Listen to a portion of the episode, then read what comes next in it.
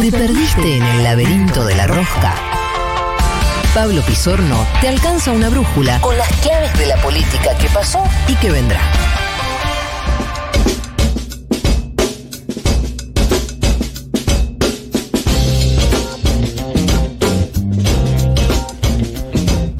Ocho minutos nos separan de las 11 de la mañana en toda la República Argentina. Seguimos con 21 grados y 8 décimas en esta lluviosísima mañana. Aquí en la ciudad de Buenos Aires y sus alrededores, arroba Futurock OK en las redes sociales. 1140 66 000 el número de WhatsApp para que nos envíes tus mensajes, tus fotos, tus audios. Lo que quieras, lo vamos a leer en un ratito. Tenemos un par de entradas también para ir al teatro. ¿eh? En un ratito te vamos a revelar para qué obra. Vamos a tener una conversación con el protagonista de esta obra, así que quédate ahí enganchade a Futurock porque tenemos un montón de cosas en esta hora y siete minutos que nos quedan por delante en este domingo 5 de diciembre de 2021. Y ahora es momento de la columna de Pablo Pisorno. Muy bien, Juan, estábamos hablando recién que eh, estamos entrando en momento de definiciones en el terreno económico. Hay Sí. expectativa por el eh, inminente Mm. cierre del acuerdo de la renegociación de la deuda con el Fondo Monetario. En este momento hay un equipo técnico del Ministerio de Economía en Washington ultimando los detalles de la propuesta que en caso de entendimiento va a tener que ser aprobada por el Congreso. El tema es que eh, ya no queda mucho tiempo para eh, seguir negociando. Argentina llega exigida con eh, los meses para cerrar la negociación en el marco de una pérdida importante de reservas de dólares en el Banco Central y con un cronograma de vencimientos con el organismo que a partir de marzo se vuelve prácticamente impagable. Sí. Recordemos que los vencimientos de la deuda contraída por el gobierno de Macri prevén para el año que viene eh, alrededor de 19 mil millones de dólares para 2022 y otros tantos 19 mil millones para 2023. Sí. Es un monto muy eh, exorbitante que le queda lejos a la Argentina que tiene actualmente un nivel de reservas netas que se calculan alrededor de los 5 mil millones de dólares. O sea, no le da la nafta ni para empezar. Ni para empezar. Esto se dijo- lo dijimos varias veces y siempre se dijo que el, el nivel de cronograma de vencimientos estipulado por el gobierno de Macri fue muy responsable porque se sabía que era prácticamente impagable.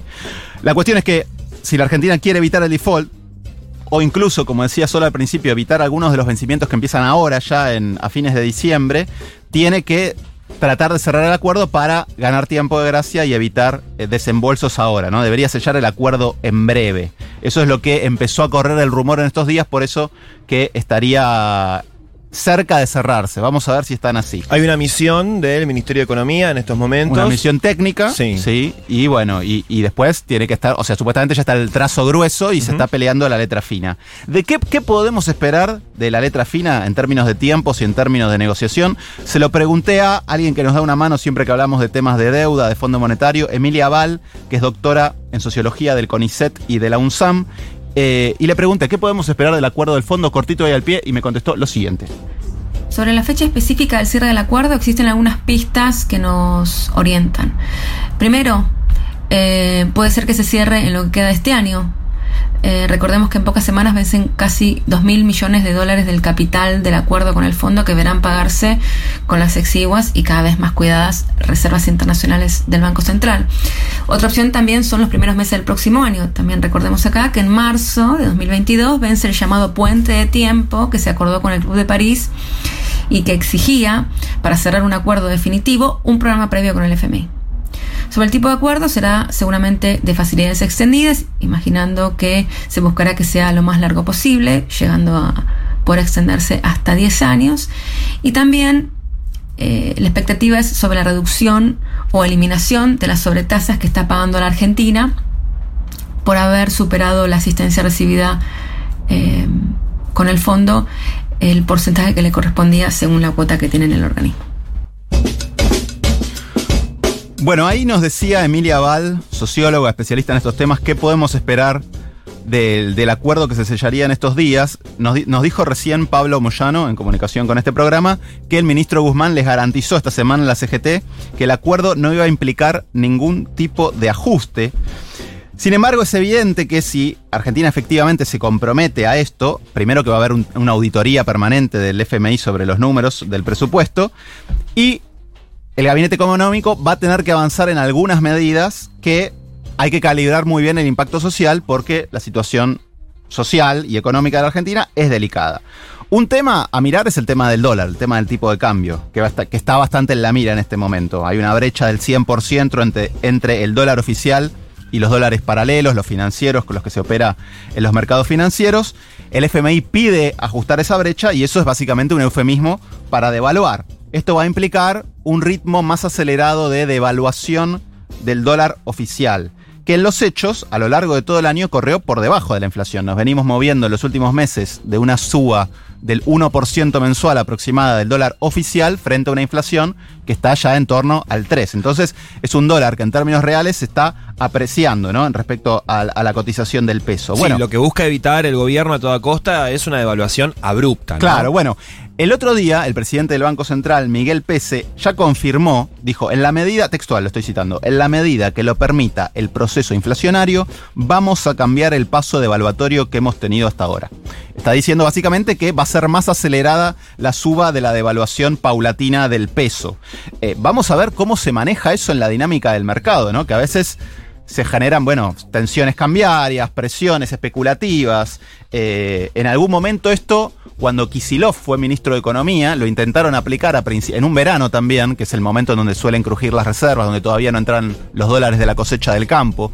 El tándem en su momento de Kisilov en el Ministerio de Economía y, Fra- y, Fa- y era Fábrega, ¿no? En el no Banco es Central. No, es, sino- no es Cesc, sino el señor que estaba en el Banco Central en el año 2014, hicieron una devaluación que fue un poquito más abrupta, de más del 20%. En su momento le echaron la culpa a Aranguren, eh, a, a Shell. Eh, pero bueno, hay que ver el ritmo de esa devaluación que el gobierno insiste que va a ser paulatina, pero más acelerada de lo que vimos hasta ahora. Por supuesto, todo impacto de la, de la suba del dólar también va a precios, ¿no? Entonces también es muy, es muy eh, eh, inestable el equilibrio que hay que hacer. El tema con los dólares es que escasean, como dijimos, es en ese contexto que se decidió también eh, la medida anunciada hace ya unos días, el fin de las cuotas en pesos para vuelos al exterior, para evitar eh, los subsidios, digamos, a los, a los viajeros en, en pesos. Eh, y otro tema de impacto en el bolsillo seguramente va a estar en agenda después del acuerdo con el fondo, va a ser el aumento de las tarifas. Para porque una de las formas de reducir el déficit, que algo va a pedir el fondo a cambio, digamos, si no hay reforma previsional, no hay reforma laboral, una forma de reducir el déficit es bajar la cantidad de subsidios a la energía, que también hace dos años que las tarifas están congeladas en un contexto de inflación del 50% anual, el monto de subsidios para mantener los mismos precios de, cobro de bolsillo de la gente, bueno, se han elevado mucho, ¿no? Eso requiere también, se financia por otro lado, digamos, el Estado lo financia por otro lado. Entonces, una forma de bajar los subsidios es subir las tarifas. Vamos a ver también, es un tema delicado, es un tema en donde hay mucha gente que tiene el bolsillo al día y no soportaría una suba muy importante. Se viene la famosa y demorada segmentación. Vamos a ver con qué nivel de eficacia, porque siempre dicen que es complicado, por eso ya están pidiendo la reempa- el reempadronamiento de la titularidad eh, de, las, de las boletas de luz este, para, para avanzar en eso. Que incluso alcanza a personas que están alquilando, eso es importante. Sí. Que son los inquilinos los que tienen que estar eh, a cargo de sus servicios. Por eso, eh, si, si vos, aparte, si vos mantenés el subsidio o una parte importante del subsidio para, digamos, el 50% de la gente que está en condiciones más complicadas, bueno, al otro 50% se supone que le, va- que le puede subir bastante. Vamos a ver, para un gobierno peronista también es antipático una suba del 100% de las tarifas, Sí. aunque en términos reales no sería tanto respecto a dos años congeladas. Pero bueno, eh, vamos a ver qué pasa. Va a ser un tema seguramente para mirar en el verano y a la salida del verano. Y la pregunta que se empiezan a hacer los economistas es, nosotros estamos terminando un año con el dólar y las tarifas pisadas, congeladas, con el 50% de inflación. Con esta inercia inflacionaria, soltando el dólar, soltando las tarifas, ¿a cuánto se va la inflación el año que viene? Bueno, eso es parte del, equilibrio, del, rompecabezas que tienen en el gabinete económico. El otro día lo veía a Emanuel Álvarez Agis en la tele que le preguntaron, ¿firmás una devaluación del 50% para el año que viene? Y me decía, me tiro, me abrazo con, con todo mi, con todo mi cuerpo y mi alma una, a una inflación del 50%. Porque bueno, los pronósticos de inflación con, con esta inercia y soltando dólar y tarifa, bueno, ya algunos lo ven por arriba del 50. Es un tema muy delicado, ¿no? Hay que ver cómo se puede parar un poco esa inercia inflacionaria. La letra fina del acuerdo que se está negociando ahora en Washington va a pasar por el número final del déficit fiscal al que se comprometa la Argentina, ¿no? Eh, ahí eh, hay un supuesto boceto del acuerdo que publicó Horacio Berbisky el domingo pasado en el cohete a la luna. Entre otras cosas que trascendieron, se habla de años de gracia, mínimo hasta el 2024, para que la Argentina no desembolse un peso al fondo, la devolución de los derechos especiales de giro, que es plata que puso el FMI para todos sus países miembros en el contexto de la pandemia. La Argentina lo usó para pagar deuda y ahora volverían. Son 4.300 millones de dólares que le vienen muy bien a Argentina si vuelven. Eh, y bueno, el compromiso, el compromiso de que no habría reforma previsional ni laboral y que podría entrar plata de otros organismos de crédito. Eso también es importante, es algo a lo que Guzmán apuesta. Eh, Banco Mundial, Banco Interamericano de Desarrollo, Banco de Desarrollo de América Latina. Los que saben te dicen, mira, por más que vos prorratees esto, ganes tiempo, el monto total de los vencimientos, si no entra plata de otro lado, va a ser muy difícil de pagar, porque es un monto enorme.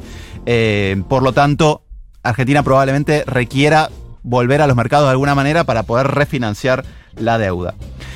Finalmente, hay otro punto que pidió públicamente el presidente Alberto Fernández el otro día, y es que el fondo dé a conocer públicamente la evaluación del préstamo que le dio a Macri, ¿no?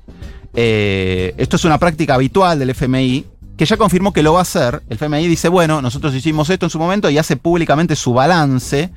Y la Argentina espera obtener algún rédito de ahí, ¿no? Porque eh, el FMI debería, con cierta, si, si, hace una evaluación rigurosamente técnica, debería reconocer que hubo algún tipo de mala praxis consentida. El, recordemos que es el monto más importante de la historia del fondo. Sí. Nunca, el, nunca el fondo le puso tanta plata a un gobierno como le, como le puso el fondo a Macri, violando abiertamente su convenio, ¿no? El convenio que se, se, se anuncia ahora para, para las restricciones para la Argentina, digamos, todo lo que Argentina no puede hacer para renegociar, re, renegociar, su deuda por el convenio, la Argentina lo violó y el fondo también, cuando por ejemplo se puso esta plata que establece en su reglamento el fondo que no se puede utilizar para eh, financiar salida de capital, ¿no? ¿Qué, ¿Qué, es lo que pasó? ¿no? y pasó en contexto de elecciones eh, ejecutivas, como fue efectivamente la aprobación de este crédito eh, inédito que le dio el Fondo Monetario Internacional a Mauricio Macri, que aún así perdió las elecciones de ese año. Así es. La, eh, la, Argentina espera que después de que el fondo, que ya dijo que esto lo va a hacer en la semana del 20 de diciembre de ahora, eh, la Argentina espera que después de eso pueda haber algún paso más para obtener algún beneficio. ¿Qué es lo que va a buscar Argentina? Por lo menos no pagar las llamadas sobretasas, que es un cargo sí. especial de interés que tiene el fondo, que se está negociando también en el marco del G20 para sacar, y ver si tiene algún plazo más para obtener eh, años de gracia sin pagar. Chapita, para terminar, de sí. economía real, mundo de la economía real. Eh, bueno, hay expectativa de cerrar el acuerdo antes de Navidad. El viernes habló Georgieva, la jefa del FMI, dijo todavía falta mucho por hacer, así que vamos a ver si se destraba antes de Navidad. Hay expectativa en el equipo económico, eh, pero bueno, hay que decir, por cierto, que no son todas pálidas para la Argentina en este contexto tan difícil. El año termina con un crecimiento en torno al 10% frente a todo lo que cayó el año anterior, el 2020, por la pandemia. Pero hay que decir que es una recuperación muy importante frente a la pandemia y bastante más acelerada de lo que ocurrió en otros lados, ¿no? En su momento los economistas especulaban, bueno, cuando se vino el desplome, el derrumbe por el coronavirus, cuando, cuando empezó la pandemia, decían, bueno, ¿cuánto tiempo va a llevar recuperar la economía? Los más optimistas decían, la B corta, ¿no? Cae y enseguida vuelve a subir. Pero no todos los países pasó eso. En algunos países cayó, abruptamente y la recuperación es muy, paula, muy, paulatina. En Argentina se parece bastante una B corta. Es muy importante la recuperación de este año. El ministro Culfas estuvo también en la UIA esta semana destacando el papel de la industria en la recuperación, que en la mayoría de sus sectores tiene mejores números que con Capiemos. O sea, que antes de la pandemia. Hoy en este momento la mayoría de la industria, más, de, más del 60% de la industria está funcionando mejor que con Macri.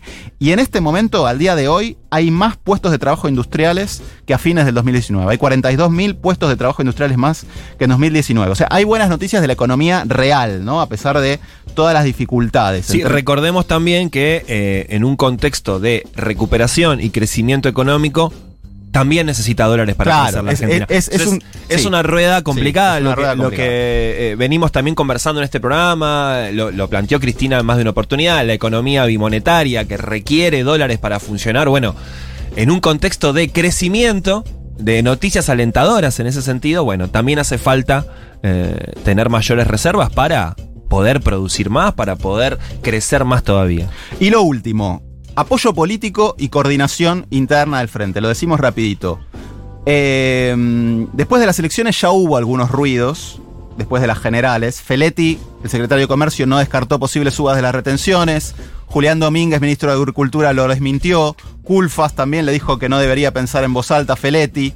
Esta semana se conoció el alejamiento de Débora Giorgi, la segunda de Feletti en la Secretaría de Comercio, porque Alberto nunca le firmó la designación de después. Pues, hay ruidos que todavía no se terminan de acomodar. Ayer mismo se sacaron una foto Guzmán, Culfas y Feletti como para generar una imagen de paz.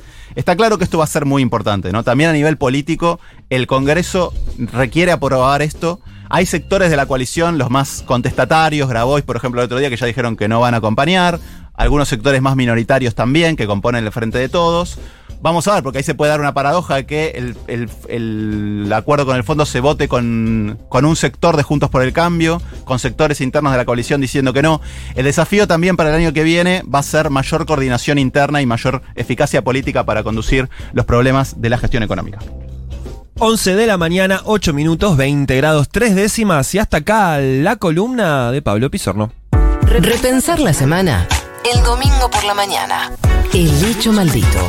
Claridad meridiana sin salir de la cama.